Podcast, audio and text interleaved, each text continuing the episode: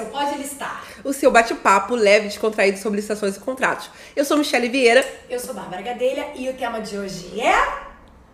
Planejamento da contratação, Brasil! Ai, os humilhados serão exaltados nesse episódio, querida. Chegou a minha vez de brilhar. Depois que eu me diverti falando sobre gestão de contratos, chegou a vez dessa mocinha. Poxa, gente, né? Tadinha de mim aqui tentando aprender a fiscalizar um contrato. Hoje chegou a vez.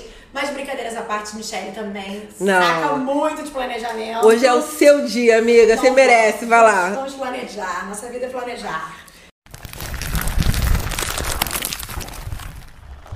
Por onde que a gente começa? Assim, da mesma forma que a gente pergunta, por onde que a gente começa o nosso podcast? Por onde que a gente começa um planejamento da contratação?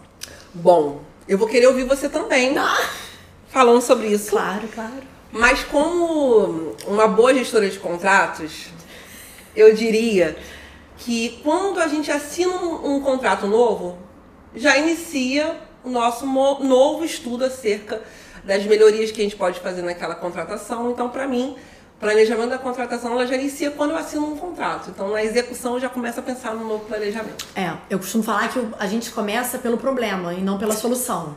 É porque, gente, eu sou acadêmica, né? Eu sou, sou bióloga, como já falei pra vocês outras vezes.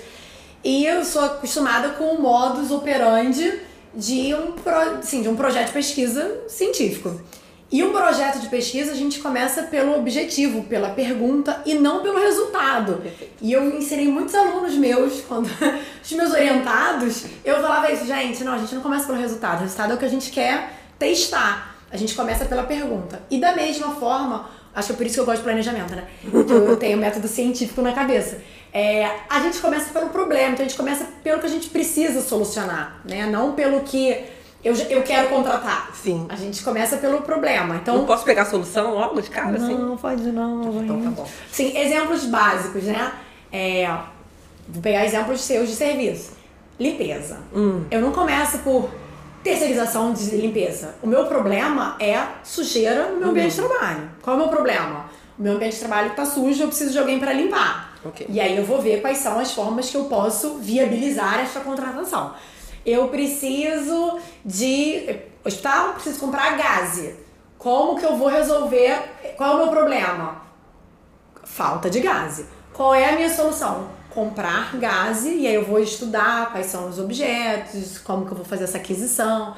Então a gente não começa já assim, é uma SRT de, gás, de compra de gás, que a gente já começa a ter, a gente já começa a ter assim, né? De um processo de RT para aquisição disso na modalidade pregão. Ok. Mas não pode ser assim, já sabe, já sempre fez assim. É, por mais que seja um ressuprimento, o ideal é que a gente conte essa historinha, né? Com certeza. A historinha bem Acho que, na verdade, a gente tem, tem essa falácia, né? Do sempre foi assim, então é mais fácil economizar tempo, né? Fazer. No final vai ser a solução que a gente quer É, mesmo. então, eu vou tentar fazer com que o episódio de hoje não seja um episódio de ETP, tá? Eu juro que eu vou tentar não falar muito, assim, entrar nos, nos melindros de ETP, mas eu vou precisar falar sobre isso. Eu já peguei ETP pra corrigir, assim, de mais de um órgão, porque agora com as IRPs a gente tem que ficar corrigindo, lendo ETP de todo mundo, né? De mais de um órgão em que não tinha um objeto no ETP. Muito bom isso. O objeto era assim, insumos hospitalares. Tudo. O que você pensar. Não tinha uma tabela com o, com o que é um insumo hospitalar. Um insumo hospitalar ele pode ser gás, ele pode ser fralda, ele pode ser um negócio de limpar a mesa. Ele pode ser um monte de coisa. E aí eles falam, é um ETP que fala nada que Livre. isso, genérico, um genericão. A gente olha pra ele e fala, Mãe de Ná, é você? Você tá aqui, Mãe de Ná? E aí. e aí a minha pergunta é, o que, que você quer comprar, gente? Acabei de ler isso aqui e não consegui entender ainda. O que tiver. Porque quem não sabe o que quer, recebe qualquer coisa. Exato. Então, assim, acho que a gente tem que começar por aí, né? A gente tem que começar por identificar o que a gente precisa Sim. e escrever. Lembrar de escrever. Ficar só aqui guardado na cachola não faz a gente comprar. Não bota no gente- TR só, não, gente. Traz no ETP aquela tabelinha ali pra me explicar como que você chegou naquela conta. Vocês estão vendo a cara de felicidade de Bárbara. Gadelha nesse episódio? É Não, ser- porque, porque é aquela possibilidade que você pensa assim, gente, eu não vou mais precisar falar isso pra uma pessoa todo dia falar isso. Agora eu vou falar, a gente tá com quantos seguidores? Sei lá, cento e poucos. alguns. Tomara que tenham muitos aí, se inscreve aí, gente. Eu vou falar pra um monte de gente de uma vez só, gente. Aí. Multiplica, inclusive pode botar no gravador já. Bárbara, posso colocar a mesma solução? Peraí que tem um episódio. Só um minutinho aqui. Não, e assim, falando sobre ressuprimento, por exemplo, que a gente deu o exemplo. Ah, mas eu sempre comprei assim, Bárbara. Por que, que eu preciso escrever tudo de novo? Gente, porque você precisa explicar a sua memória de cálculo. E ela pode não ser aquela basicona de sempre. Ah, o que eu comprei ano passado, mais 20%. Por quê? O que eu comprei ano passado eu usei? É. Ou o que eu comprei ano passado tá lá no almoxarifado, a gente não usou porque a gente comprou demais. Não preciso responder isso. Precisa aqui ao vivo? Não. Não, não, precisa não. Ou o que eu comprei nem deu pra fechar o ano. E aí eu tô na pindaída, eu precisava de muito mais. Então, na verdade, por mais que se trate de um ressuprimento, sim, a gente precisa conferir aquele objeto, qual é a necessidade dele. Vai entrar no seu sistema. Todo mundo tem sistema informatizado de controle de estoque. Você vai entrar no seu sistema, vai olhar quanto que tem, quanto que não tem, quanto que consumiu, não é quanto que comprou no passado, é quanto que consumiu. E aí sim a gente começa a desenhar. Nossa, isso que você falou é muito importante, né? Não é quanto você comprou, porque É. senão você fura, né? Você faz a sua grade ali, né? Padrão. Isso. E você não E consegue... você tá sempre jogando, a gente sempre coloca aquela cláusulazinha, 20% a mais do que o ano passado. Mas se eu comprei errado ano passado, eu vou replicando esse erro anualmente. Porque aí todo ano eu pego do ano passado mais 20, ano passado mais 20. E aí, às vezes, eu nem quero mais. Daqui a pouco você é. abre, tem uma, um armário De coisas que eu não quero. e não tem o que você precisa. Vou dar um exemplo de laboratório. Tubo de ensaio. Todo mundo sabe o que é um tubo de ensaio, aquele tubozinho de vidro. É, no passado se usava tubo de vidro. Hoje em dia existe tubo de polipropileno, tubo de plástico, transparente, igualzinho de vidro, transparente, a gente consegue fazer os testes da mesma maneira. Ele foi substituído, é mais barato, bem mais barato, porque a gente descarta, a gente não lava. No passado a gente lavava tubo e tal, hoje em dia não é mais a prática lavar, até por uma questão de sanitária mesmo. Então a gente não lava mais o tubo, a gente só descarta. E a gente passou a comprar o de plástico. Sim. Preciso continuar comprando de vidro? Não. E aí o que que aconteceu? Eu lembro que teve- eu só descobri no ano que eu, eu ah, por, por algum acaso, fui comprar o pregão, tava com item faltando. Porque aí tem de ressuprimento automático, então a gente não entrava, né, no, no- no planejamento. E aí fui entrar pra ver, eu falei, o tubo deu certo? Deu, Bárbara, mas a gente tá com um problema, que o tubo de vidro deu deserto. Eu falei, graças a Deus. graças a Deus deu deserto. Porque a gente não quer. Era pra dar alguma coisa, né? Nem A gente pra não lá. E aí a pergunta mas ano passado a gente comprou. Sim, a gente. Mas a gente usou ano passado. A gente usou porque acabou o de plástico. Aí, como acabou o de plástico, a gente teve que usar o de vidro, porque a gente não pode parar de trabalhar. Mas eu queria usar o de vidro? Não. Então pega todo aquele quantitativo de vidro que comprou, joga pro quantitativo de plástico e compra mais de plástico. Esse pessoal que mora na Suíça sofre muito, né? Muito. A Suíça é muito complicada pra licitar. É complicada pra licitar, gente. Tem que vir aqui. Aí, inclusive, tem que assistir o Pode Licitar. A, a Suíça é bem difícil, A gente. Suíça tá complicada, gente. Deixa eu te perguntar. é, talvez ajude nossos, nossos é, colegas aí que estão aí fora do Brasil, que não sabem fazer a licitação. E se eles estiverem na dúvida de como fazer essa questão do planejamento, tudo direitinho, eles podem contactar os potenciais fornecedores. Isso é vedado? Como que é? Isso existe um mistério, né, em volta disso. Isso existe aí muita gente falando que não, não pode, a área de licitação não pode ter contato com o fornecedor, o fornecedor não pode estar dentro do processo. Vai ter o quê? Ah, vai, posso combinar com ele ali. então, gente, pode realmente combinar com ele ali. A gente sabe que isso acontece, já aconteceu no passado, inclusive, Infelizmente. infelizmente, por ser, né, por servidores que não, graças a Deus, não estão aqui no meio de nós, não serão convidados aqui, inclusive. É, mas é um mito. Primeiro, se a gente lembrar que agora existe o famoso diálogo competitivo. Tô louca pra ver assim. Ninguém viu, né? Assim, é um mito. Eu falei um mito porque eu não conheço ninguém que tenha se arriscado ainda a brincar disso. É, Aqui no Rio consigo. Né? é. Ninguém brincou disso ainda. Mas eu acho que num pregão eletrônico, a gente pode fazer algo que se aproxima um pouco do diálogo competitivo, que é conversar com o fornecedor. Pode conversar com o fornecedor? Pode. O que, que a gente precisa fazer? Ata. Então, assim, é importante que a gente faça uma reunião pública. Se for reunião presencial, é, pública, com ata, com todo mundo assinando essa ata ao final, que tenham outras pessoas, né, outras pessoas alheias a esse processo. Então vai ter você que é o interessado no planejamento, vai ter o fornecedor, mas tem que ter um alguém ali de uma coordenação, de uma outra área, para que não seja um acordo de cavalheiros entre nós. É, se for virtual, se for gravado, manter essa gravação, porque aí melhor ainda, a gente vai ter, né? Tudo gravado que foi falado. É, e, em especial, o que eu costumo dizer, não marque a reunião com um fornecedor. marque a reunião com mais de um fornecedor. Por vezes eu tenho experiência de fazer individual e tenho experiência de ter feito reunião com vários fornecedores eu acho melhor a reunião com vários fornecedores na mesma sala. É ótimo, eles se degladiam, é maravilhoso. É, eles falam, eu vou impugnar! Eu já, já vivenciei. A, a, menina que falou isso pra mim, então que ela esteja me assistindo. Eu falei assim, não impugna a gente não, por favor. É, mas enfim, em clima de brincadeira, que eu sou, sou essa pessoa. Ai, é, é descontraída. Inclusive no trabalho. É, mediando essa reunião aqui, tessa, com quatro fornecedores. Mas é interessante a gente trazer esses outros fornecedores, porque é claro que você não vai fazer isso, como eu brinquei, para uma compra de gás. Sim. Você não vai fazer isso para uma compra que é ressuprimento. Mas às vezes você tem que comprar um equipamento que é um valor é mais elevado. Ou você vai comprar, é, vai começar a fazer uma contratação de serviço que você nunca fez, antes era aquisição, agora vai ser serviço, ou modalidades diferentes que você precisa saber. Então, é interessante você receber o fornecedor, você faz as perguntas básicas e estando todo mundo na mesma sala, todo mundo teve acesso à mesma informação. Então, é uma forma da gente já avisar o mercado, olha, eu vou fazer um pregão para comprar um catatal de equipamentos. Então eles já sabem, eles já vão avisando suas respectivas fábricas e eles vão trazer às vezes diferentes soluções para um mesmo problema. Eu até coloquei um artigo desse no nosso blog, lá no Pode Listar, vocês podem depois dar uma olhadinha no blog, é, em que eu contei um pouquinho sobre essa reunião com os fornecedores.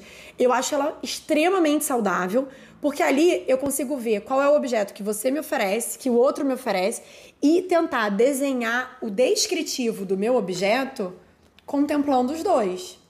Você consulta o mercado. Eu consulto o mercado, porque às vezes eu vou dar um exemplo básico. Eu quero comprar um celular. Uhum. E aí eu quero que esse celular tenha uma câmera maravilhosa. Se eu colocar a quantidade de gigas, de megas de memória, por exemplo, daquele celular, fechadinho, podem dizer que eu estou direcionando para determinada marca, só aquela marca tem aquilo ali. Mas a Apple tem de um jeito, a Samsung tem de outro, a Motorola tem de outro. Então, se eu colocasse todo mundo numa mesma sala e perguntar assim, qual é o seu? Qual é o seu? Qual é o seu? E aí eu vou botar uma margem. Eu quero que ele tenha uma memória que vai daqui até ali. E aí contempla os três. Sim. Os três podem participar do pregão. Mas da mesma forma, nessa ocasião já aconteceu de eu fazer isso com o fornecedor, foi meio chato, mas aconteceu de um deles me falar, por exemplo, nesse nessa exemplo que eu tô dando do celular para ficar mais genérico. Sim, é, por favor, querida. Um deles chegar e falar: "Não, mas o meu eu não consigo chegar nessa memória. Minha memória é menor." Eu cheguei para ele na reunião e falei: "Então, desculpa, você não vai poder participar do pregão." Você não tem necessidade de Porque eu preciso dessa memória, porque eu vou botar um, pro, um programa para rodar, eu preciso botar um monte de aplicativo, eu não posso ter um celular que não atende a isso.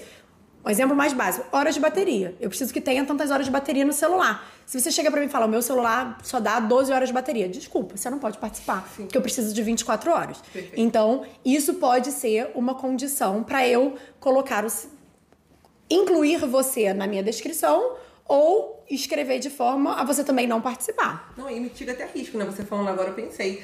Você contacta, você contacta o mercado e você identifica, inclusive, os potenciais fornecedores que vão te impugnar porque ele não consegue atender.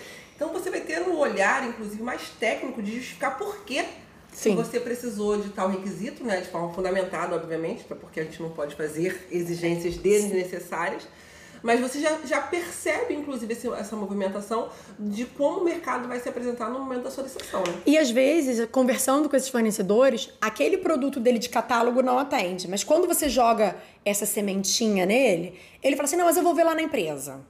E aí, você está numa fase inicial de planejamento, ainda vão ter meses até esse pregão acontecer. Às vezes, até esse pregão acontecer, ele conseguiu desenhar uma solução e participar daquele, daquele escopo ali que você desenhou. Então é interessante porque você também passa informações para o mercado, como a gente falou com o Trajano, né? Na, naquele nosso bate-papo sobre sustentabilidade. A gente contar para o mercado o que a gente está pretendendo contratar, a gente faz com que o mercado se prepare para aquele momento. Exatamente. Então, se eu disser para o mercado, olha, eu estou querendo comprar tantas geladeiras, e minha geladeira tem que ter o tamanho de tal a tal, temperatura de X a Y todo mundo já sabe. Eu não vou comprar uma. Às vezes a gente está falando de órgãos grandes, vou comprar 40 geladeiras. O fornecedor vai falar, eu não tenho condições de entregar 40. Uhum. Como a gente já falou de outras vezes, né? eu preciso fazer exigências execuíveis, factíveis. Então, se eu vou falar, por exemplo, equipamento principalmente, vou falar de uma geladeira. Uhum. Comprar, se eu for comprar uma geladeira, a Brastemp tem para me entregar. Agora, se eu disser pra Brastemp que eu vou comprar 50, ela vai falar: peraí, me dá três meses aí, que eu preciso produzir. Eu tenho outros, eu tenho outros clientes que também querem geladeira. Eu não Sim. posso pegar todas as geladeiras que eu tenho em estoque e entregar pra Michelle. Tá certo. Então, quando eu converso com esses fornecedores, eu também pergunto: se eu colocar esse prazo aqui, vocês conseguem me atender? Porque um vai falar, "Ah, eu consigo com 60, outro fala, eu preciso de 90, eu preciso de 120. Aí eu digo a minha realidade e falo assim: se eu colocar 90, todo mundo consegue? Consigo. Aí eu boto 90. Não adianta eu botar 60 e o cara não me atender. Então, nesse diálogo, a gente também consegue ver. Às vezes é um produto importado, vai passar pela alfândega, eu vou ter que esperar a Polícia Federal liberar e tal. Então, eu consigo entender o que, que o mercado consegue me oferecer Aham. e colocar no processo. E aonde vai essa ata? Vai no ETP. É anexa do. Se- Transparência, né? Sem nenhum tipo de viés, sem nenhum medo de errar, essa ata vai no, vai no ETP.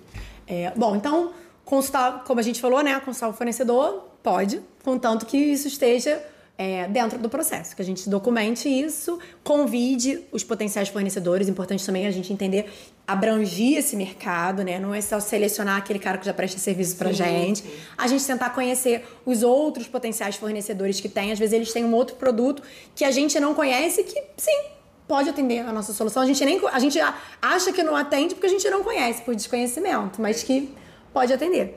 É, então, nessa fase de consultas, Michelle, eu vou devolver uma pergunta para você.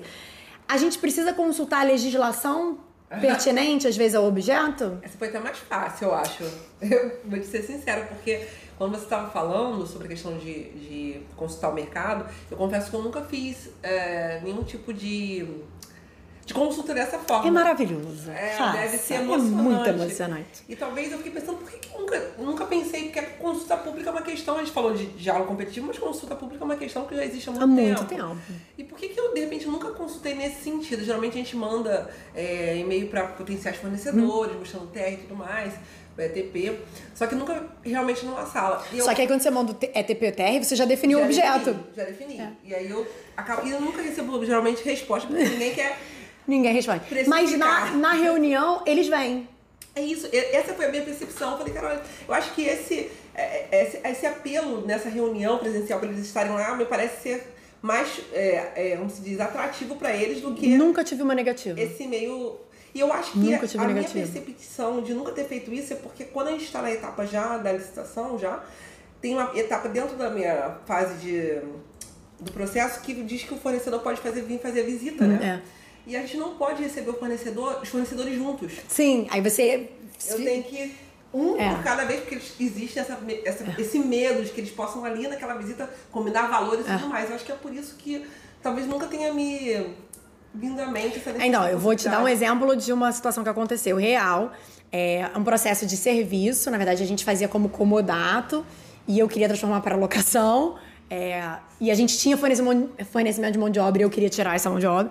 E aí, pensando, estudando no mercado, conversando com. Era um médico que falou: olha, lá fora não tem mão de obra, lá fora é a gente mesmo que mexe na máquina. Mas aqui no Brasil tem mão de obra. Eu falei, mas por que, que a gente tem essa mão de obra então? Então vamos, vamos dispensar essa mão de obra? Vamos mexer nessa máquina? Só que eu, eu com medo de lançar um TR na rua dizendo, olha, eu vou mexer na máquina. Podia, os fornecedores podiam chegar e falar, não, você não vai mexer na minha máquina, acabou. E eu queria entender se a prática de locação comodato era para as empresas possível. E aí a gente chamou, eram só dois, só existiam dois fornecedores para esse objeto. Chamamos os dois fornecedores na sala. Um estava online, o outro estava presencial, eles vieram. E aí foi muito interessante porque eu fiz a, a- expliquei todo o cenário, fiz esse, esse relatório, falei, então, agora eu quero ver vocês. E aí a primeira fornecedora me respondeu dizendo assim: olha, não temos interesse na locação, a gente só faz o comodato, a gente não faz a locação. Com relação à mão de obra, ninguém nunca me perguntou, mas me parece interessante eu tirar a mão de obra. Eu posso treinar a tua equipe, eu mando alguém para treinar a tua equipe e passar duas semanas treinando seus médicos, seus enfermeiros a, a operarem o aparelho. E depois eu dispenso a mão de obra, o que, pra mim, iria diminuir bastante o custo Sim. desse contrato. E aí, ok, muito obrigada, próximo, vamos lá, me conta você. Na hora, o fornecedor virou pra mim e falou assim: eu quero a locação. Quero tudo. Bota a locação na praça que eu pego. Aí você já Aí a outra já começou a quicar pedindo a palavra de novo. Eu falei, só um minutinho. E aí ele foi explicar, e aí até ele, ele comentou, fez a, a alusão a uma rede hospitalar grande que a gente tem aqui no Rio. Ele falou: olha, se vocês colocarem e- esse modelo em prática, eu tenho certeza que essa rede particular de hospitais ela vai vir correndo e vai querer igual. Uau. Porque é uma solução que no Brasil não existe. Ela é muito comum lá fora, esse médico tinha feito um fellow lá fora, enfim. Então ele viveu essa realidade lá fora. E aí quando ele conversou comigo, eu falei, Cara, faz sentido, porque eu era de laboratório e eu que mexia no equipamento. A máquina fica lá e quem usa somos nós, servidores, a gente que aperta todos os botõezinhos e faz ela funcionar. Por que, que no laboratório eu posso apertar o botãozinho e no centro cirúrgico não? É. Aí a gente deu uma estudada até na, com relação à legislação, né? Deu aquela estudadinha de tem alguma coisa que veda aí, Sim. vê aí. Tem se, né? É, exatamente. Vê se o enfermeiro pode fazer isso, você vai dizer que não compete a categoria profissional. É, e aí, enfim, depois, esse fornecedor disse que estava super afim.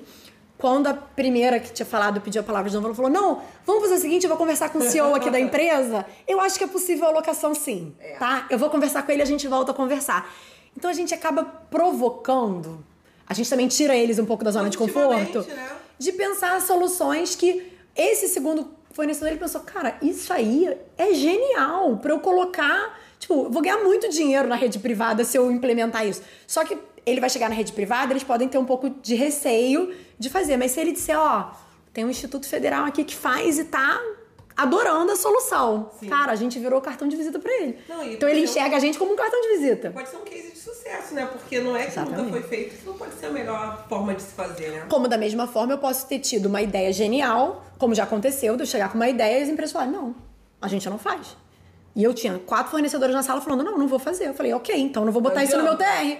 Não adianta eu, eu propor essa solução se pra tem você. quatro fornecedores dizendo para mim que isso não é viável para a realidade da empresa dele. É. Então tem essa vantagem.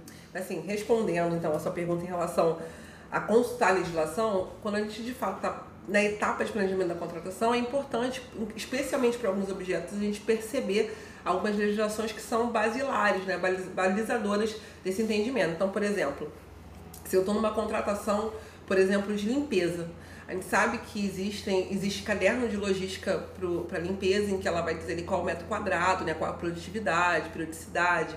A vigilância também tem caderno de limpeza, então a gente tem algumas questões dentro da, da, da escrita do, do, do objeto de vigilância que a gente precisa atentar a esse tipo de legislação e outros mais que a gente Informática, né? Que, que saiu a, a, instrução normativa da informática falando sobre postos de trabalho, é. né? Então, a depender do objeto, não é simplesmente pensar na 14.103, pensar em decretos, pensar em regramento só. Às vezes você precisa de fato entender a especificidade do objeto para que você siga o regramento próprio daquele, daquele serviço ser contratado. É. Se a gente pensar em produtos hospitalares, a gente tem que ler RDC, às vezes tem que ter registro Anvisa, tem que ter o AF, né, que é o autorização de funcionamento especial. Então, dependendo do item que a gente vai comprar, eu preciso exigir Anvisa, AF, para tantos itens e para outros eles são dispensados de Anvisa. Então, no mesmo licitação, às vezes eu tenho itens que eu preciso exigir Anvisa e outros não. Então isso a gente também tem que estudar, né? Porque se eu, se eu exigir Anvisa de um item que não precisa de Anvisa, serei impugnado. Com certeza. Então... Espero que seja mesmo, né? Porque de fato aumenta o custo. E assim, pensando nessa lógica do que você está falando, é, de todo esse entendimento que você trouxe, me explica assim, como que a gente consegue desenhar essa solução, né? É preciso verificar outras modalidades? Como que a gente faz isso? Então, acho que graças a Deus, é, o fato da gente ter uma lei nova faz com que a gente saia da zona de conforto naturalmente. E a gente vem aqui falando em diversos momentos para a gente não ter a síndrome de Gabriela instituída em nós. É, e eu acho que é importante a gente pensar fora da casinha. Pensar fora da casinha para objetos simples, como do exemplo da gás, da fralda, não faz muito sentido. A gente sempre comprou gás e fralda, vai continuar comprando gás e fralda. O que a gente pode pensar é estimar talvez melhor, porque ano passado a gente estimou errado, a gente teve um problema, como você falou, né? A gente começa na execução do ano anterior. Então, com a experiência do ano passado, que acabou a fralda no meio do ano, ou que chegou o final da ata, eu tinha fralda por mais seis meses. Então, significa que eu preciso melhorar a minha estimativa. Então, sim, eu preciso estudar a cada contratação. Não dá para fazer o ETP minutado padrão. E com relação à, à solução e modalidade, eu sempre falo que a gente precisa, principalmente, os processos que são mais trabalhosos. Comodato, locação, terceirização. Às vezes eu tenho essas três possibilidades para um mesmo objeto. Né? A gente até falou no de carona, no exemplo de hemodiálise. Né? Quem não assistiu, pode volta aí os capítulos para assistir. É, em que é um processo, toda a rede federal tem, é comodato com mão de obra, mas que caberia talvez uma locação com mão de obra. E se a gente pensar em 14133, locação me dá de 5 a 10 anos de contrato. O que para todos os licitantes que eu já coloquei na sala assim para conversar e perguntar, eles falaram: "Peraí, você tá me dizendo que eu vou ter 10 anos de contrato com você?" Aí começa a me interessar. Porque ele sabe que ele vai bater meta 10 anos, né? Ganha ele... calma, ele vai estar no portfólio dele, que ele é nosso fornecedor há 10 anos, que ele, que ele tem um, um equipamento lá que funciona. Então, assim, principalmente quando a gente pensa em equipamento, eu falo sempre isso. Equipamento, para mim, sempre tem que responder essas perguntas. E não é para mim, é para o parecerista da CJU, tá?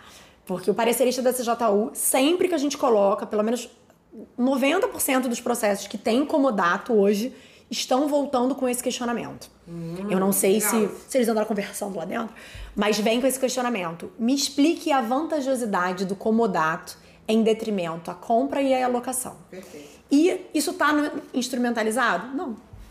A gente chegou no ETP e falou que ia ser comodato. Exemplo clássico de rede hospitalar, bomba infusora. A gente compra equipo de infusão e a bomba infusora vem comodato. Todo mundo usa um modelo comodato. Não conheço se alguém faz locação, por favor, me mande. É, e eu sou a pessoa que critica os comodados. E ok, essa é a prática do mercado. Você pode explicar no seu ETP que, olha, eu perguntei para todos os fornecedores, eles disseram: não, a gente não tem interesse em fazer locação. A gente vai fazer comodato. Então, ok, a gente vai fazer comodato. Só que a gente tem que entender, e é assim, dá um capítulo inteiro, sabe, tá? Se falar de comodato locação para mim. Porque eu, eu vou fundo mesmo. O comodato, que no dicionário significa sessão gratuita hum. de equipamento ou bem, é essa a definição, tá? É sessão gratuita. A gente sabe que não é gratuito. No caso de uma bomba infusora, a bomba é muito mais cara que o equipo.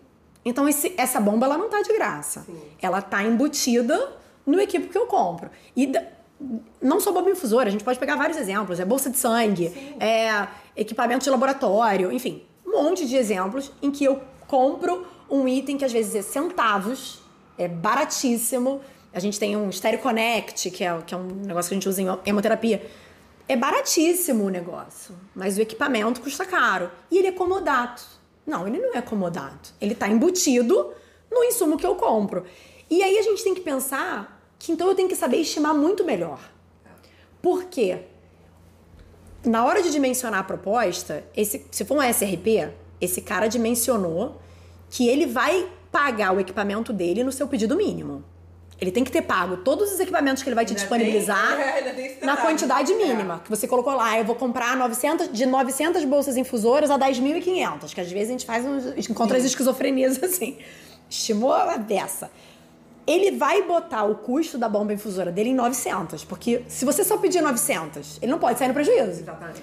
Ele deixou um monte de equipamentos no seu hospital à sua disposição durante 12 meses, que ele não pôde levar para lugar nenhum, ficou lá sob sua guarda por 12 meses. Então ele tem que pagar esses equipamentos se você pedir o mínimo. Uhum. Agora, se eu estimei errado e pedi 10 mil bombas infuso, 10 mil equipos, ele tá rindo à toa. Porque ele deixou a mesma quantidade de bombas infusoras. E me vendeu 10 vezes mais. Então todo aquele valor que ele embutiu virou lucro para ele. Tudo. Se eu tivesse feito uma locação, ele vai me cobrar. Ah, mas aí a locação eu vou ter que pagar o equipamento. Sim, mas você vai pagar um, um valor justo pelo equipamento e um valor justo pelo insumo. E aí, se eu tiver um boom, se eu tiver um Covid, que eu tenho que fazer exame de todo mundo, cara, eu posso pedir exame de todo mundo e vou continuar pagando o mesmo aluguel. Se eu fizer muito exame ou pouco exame, o aluguel é o mesmo, só vai variar a quantidade do insumo. Sim. Então, entende que nem sempre o comodato é, é vantajoso? E o mercado sabe disso. Então, muitas vezes, quando a gente pergunta, que eu já fiz essa pergunta, mas você não faz locação ou não? Não. Não, não trabalhamos com locação. Eu falei, se eu falar para você que o contrato é de 10 anos. Aí fazemos locação. Porque é locação com fornecimento de insumos, porque os insumos geralmente são é, dependentes do equipamento, né? Aquele equipamento só roda com insumo da mesma marca. Então, na verdade, a gente faz um processo casado de locação com fornecimento de insumos. E aí ele vai me fornecer insumos por 10 anos, com locação, um serviço, por 10 anos aí começa a brilhar o olhinho de novo. Então são perguntas que a gente precisa começar a fazer para não, mesmo, né, exato. Né, eu não preciso repetir aquele modelo a vida inteira. E a mesma coisa com relação à aquisição. No, no, no blog, né, no texto do blog, até coloquei sobre isso. Hoje a gente tem na lei falando sobre ciclo de vida do objeto. E aí, quando a gente fala em aquisição de equipamento. A gente precisa saber calcular o ciclo de vida do objeto, que já é difícil por si só. E às vezes eu vou calcular esse ciclo de vida do objeto. Vou calcular o custo de manutenção, porque é um equipamento que eu vou ter que fazer depois um contrato. Exatamente. Vai ter o período de garantia ali, mas depois eu vou ter que fazer um contrato de manutenção preventiva corretiva do equipamento. Às vezes a minha, meu serviço de engenharia não tem a expertise necessária, vou ter que fazer um outro contrato. Aí a gente bota na ponta do lápis, esse equipamento ficou obsoleto em quanto tempo? Em oito anos. Vale a pena comprar? Às vezes vale a pena eu alugar. E aí eu alugo com a cláusula dizendo que ele tem que deixar sempre um equipamento de última geração disponível para mim. Porque aí, se tiver uma atualização no mercado, ah, era 1.0, agora é o 2.0, ele vai ter que trazer o 2.0 pra gente, porque a gente colocou isso no contrato. Eu vou ter sempre um equipamento de última geração sem ter o, e coloco a manutenção, tudo nesse mesmo contrato. Então, às vezes a gente precisa estudar esses, esses cenários. Por vezes a locação não faz nenhum sentido. Eu vou comprar aquele equipamento vai durar 20 anos. Pô, então eu vou comprar. Vou comprar. Porque eu não preciso ficar fazendo pregão, né, planejamento e tal, e manejando com a empresa. Eu vou comprar, minha engenharia clínica sabe fazer manutenção, eu vou comprar. Então, depende do objeto. Eu acho que aquela, o nosso de carona que você pontuou foi exatamente isso, né? Na verdade, talvez não tivesse nenhum problema nesse uh, órgão federal que estava sendo auditado pelo Tribunal de Contas da União é, não houvesse nenhum problema na escolha dele. Ah, mas não estava demonstrado, aparentemente nos parece, né, é, que não estava demonstrado nos autos o porquê dessa escolha que foi feita, já que era possível ter comprado aquele equipamento pelo preço do que eles votaram. É, e foi que a gente falou né, no episódio, né? Assim, comprar não resolve, porque tem uma mão de obra incluída, tem um, um serviço de manutenção e tal, tem um monte de coisa dentro do, do contrato. Várias variantes, né, Bárbara? Não é só comprar um equipamento, ligar na tomada, plug and play. Sim. Liguei e tá funcionando, não Mas é. O processo precisa estar tá bem Mas instruído. o processo precisa estar tá bem instruído e para além disso, Ainda que você me diga, Bárbara, o mercado só faz comodato. Então escreve isso no ATP. Sim. Lá no levantamento de mercado da ATP, olha eu falando de ATP, é, lá no item levantamento de mercado, coloca que você consultou o mercado, você verificou que a,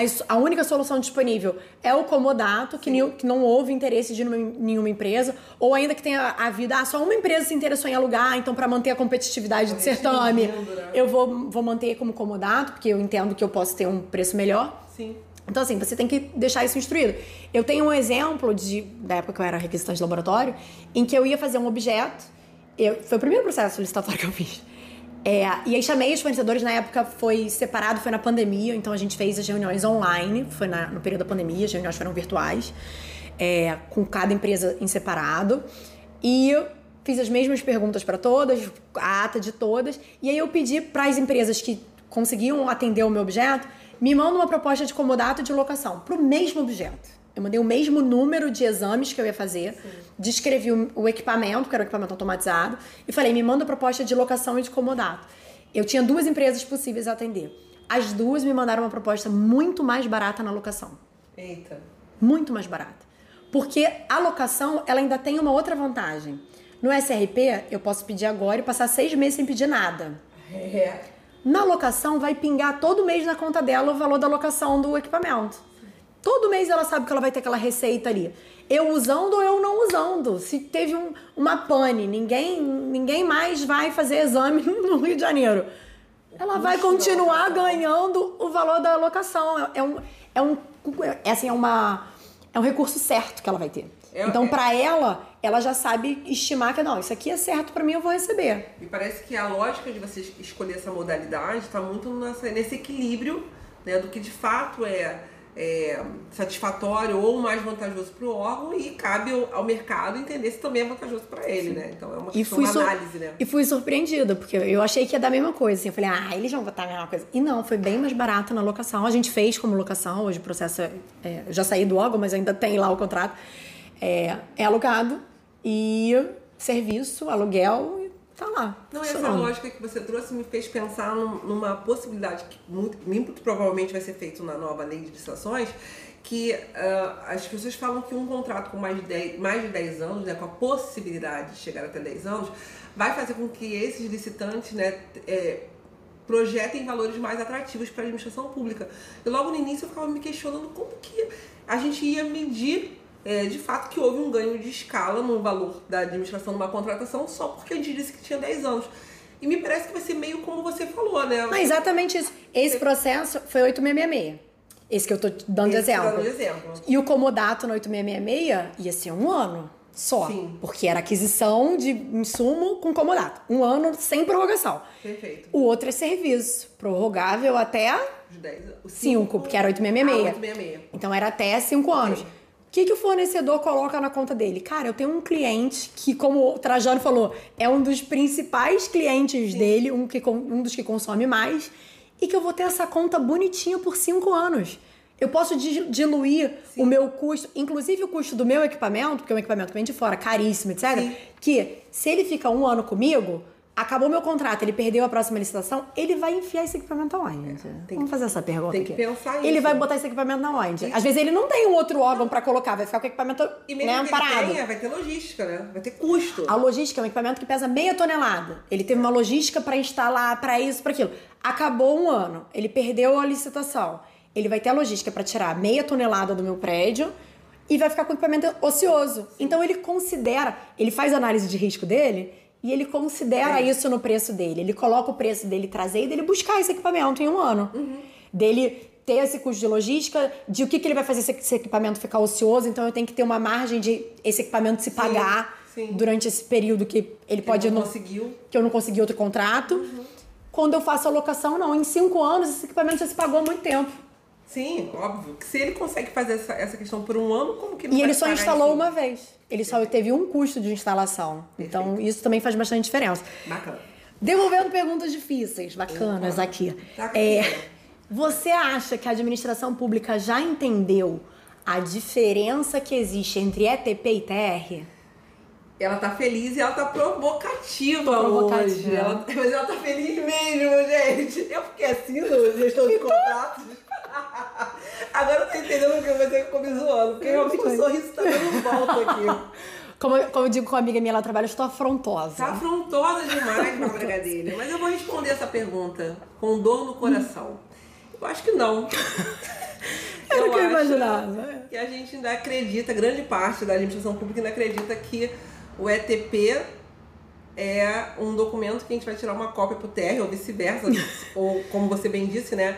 É, considerando que a gente não olha o problema e a gente já quer a solução, acho que eles entendem que eles pegam o que eles viram no TR e copia ali no Às vezes o ETP é feito depois do TR, inclusive. Pois é, né? acho que alguém, foi você que falou que alguém te pediu um- uma. Minuta de ETP. Uma minuta de ETP. Então, se você está assistindo a gente e precisar de uma minuta de ETP, pelo jeito Bárbara Gadelha fornece minuta. Não temos minuta de ETP, não trabalhamos com minuta de ETP, senhores. Eu acho que não. Acho eu- que a gente não entendeu. Temos ainda. minuta de TR? Temos. A AGU E disponibiliza. assim- e ainda assim a gente precisa trazer a nossa necessidade ali, nosso. É. nosso- a minuta, inclusive, da AGU com, com muitos parágrafos em vermelho, que é onde Exato. você pode Colocar ser a criativo solução, ali, né? onde você pode pensar. demonstrar sua necessidade, os requisitos daquela contratação. Sim, nem, a- nem a- o da AGU, que tem um- uma minuta, é para ser copicola, quanto mais É. TR, que é um projeto. Não é isso, Bárbara? Isso. O ETP é um projeto. Como a gente já falou aqui de outras vezes, os três principais documentos da licitação, eles têm objetivos diferentes. Conta então, pra gente. no ETP, a gente, acho que até a gente já escreveu sobre isso também. É, o ETP, ele define o objeto e define o modelo como eu vou pretendo executar aquilo ali na, em Narnia ainda. O TR é onde eu escrevo como que vai funcionar a execução desse contrato. Então, se é um produto, eu vou pedir entrega parcelada, eu vou fazer entrega única, é uma RP, é uma, vai ser SRP, vai ter mais de um órgão que eu vou ter que entregar. É, e no edital eu coloco as regras para participar do jogo. Existem cláusulas que vão em mais de um objeto? Sim, existem cláusulas que são de TR e que vêm também no edital, também são cláusulas editalícias. Existem momentos em que eu vou definir o objeto no ETP e vou trazer alguma coisa no TR. Mas hoje a minuta da GU, em muitos campos, é conforme pormenorizado nos estudos técnicos preliminares, ponto. Ok. E aí eu costumo falar para os meus requisitantes que esse ponto é um ponto final. Porque às vezes a gente coloca esse texto embaixo, a gente traz tudo que a gente botou no ETP. Exatamente. O ETP é anexo ao TR. E isso também é uma, muda uma virada de chave, né? Antigamente ninguém publicava ETP. É verdade. O ETP vem junto. Então, quando você publica o edital, vem três documentos. Vem edital, e ETP. Às vezes até Porque mais. você fala pormenoriza- pormenorizado é ETP. Cadê, Cadê o? ETP? Inclusive, quando a gente pede cotação, eu falava isso. Eu falava, gente, eu não mando TR. Porque eu não escrevi no TR Resolução, assim, Sim. o desenho de, olha, eu preciso que faça isso, aquilo, aquilo. Gente, é muito detalhe, isso tá tudo lá na TP, é, que é um lugar aberto que você tem para criar, né? Um lugar onde você consegue escrever isso. Então, quando for pedir cotação, se você vai usar o TR para pedir cotação, o ETP tem que vir em anexo, porque essas informações não estarão no TR. Mas podia ter sido a dica de ouro, hein? É, ah, já falei, droga. Vai pensar em é, outra agora. é, então, isso é algo que a gente precisa pensar, né? Primeiro, que o ETP é anexo do TR, portanto, eu não preciso parafrasear Sim. um no outro. Eu posso escrever frases complementares, um complementa o pensamento do outro. E Acho que, assim, isso é difícil, né, de acontecer. Ainda tá, ainda tá engateando, né? Eu acho que as pessoas não compreendem ainda, até porque é, a gente precisa concordar aqui. Eu sei que você é uma amante pela parte do planejamento é, e acaba que a gente que está muito dentro dessa rotina acaba ficando no sangue como fazer o processo. Mas a gente tem que concordar que não é fácil fazer um ETP, porque fazer um ETP é fazer um projeto de fato. Assim, eu tô com, o meu grupo fazendo um, um ETP agora de um objeto assim, muito tranquilo de ser feito que é, induz quem está escrevendo pegar a solução que a gente sempre usou. Porque é um objeto tão simples, parece ser Que a gente já está acostumado. Tão inofensivo. Você olha e fala assim: quero comprar um microfone. A gente pensa: não, microfone é microfone em tudo quanto é lugar. E não é. E a gente está fazendo esse uhum. trabalho junto com a equipe e está sendo muito interessante porque eles estão percebendo que, ok, pode até ser um microfone, mas pode ser um microfone com várias variantes. Pode ser um microfone que eu, que eu alugo, pode ser um microfone que eu compro, pode ser um microfone por, por entrega por aplicativo. Esse mesmo microfone pode ser. Pode ser com fio, pode ser sem fio. Então, assim, é. de fato, às vezes parece muito óbvio. E o professor Marcos Nogueira fala: o óbvio precisa ser dito. E, e o ETP é isso: é você olhar para dentro do processo. E não vamos falar de ETP aqui. Não, claro que não. Um outro momento só para Bárbara falar de ETP, que, ela, que vai ser o segundo momento de ouro dela. De, de, de glória. De glória. Mas de fato eu acho que isso não está compreensível. As pessoas ainda acreditam que o ETP e o TR só tem nomes similares, tipo o pregoeiro e a gente da contratação. Acho que as pessoas estão nesse, nesse imaginário. É, mas assim, vamos deixar bastante claro que por mais que pregoeiro a gente da contratação em algum momento significou a mesma coisa, Sim. ETP e TR não significam a mesma coisa em momento algum. em nenhum momento eles são a mesma coisa. Exato. Né? Então acho que isso é, é importante da gente esclarecer mesmo. E depois da segunda dica de ouro que a Bárbara deu pra gente de forma gratuita, eu quero pedir a terceira dica de ouro. Bárbara Gadelha, qual é a sua dica de ouro aqui pra gente deixar para quem nos assiste, pra nossa audiência, é, quando a gente fala aqui nessa prestação de serviço e do que a gente tratou até agora?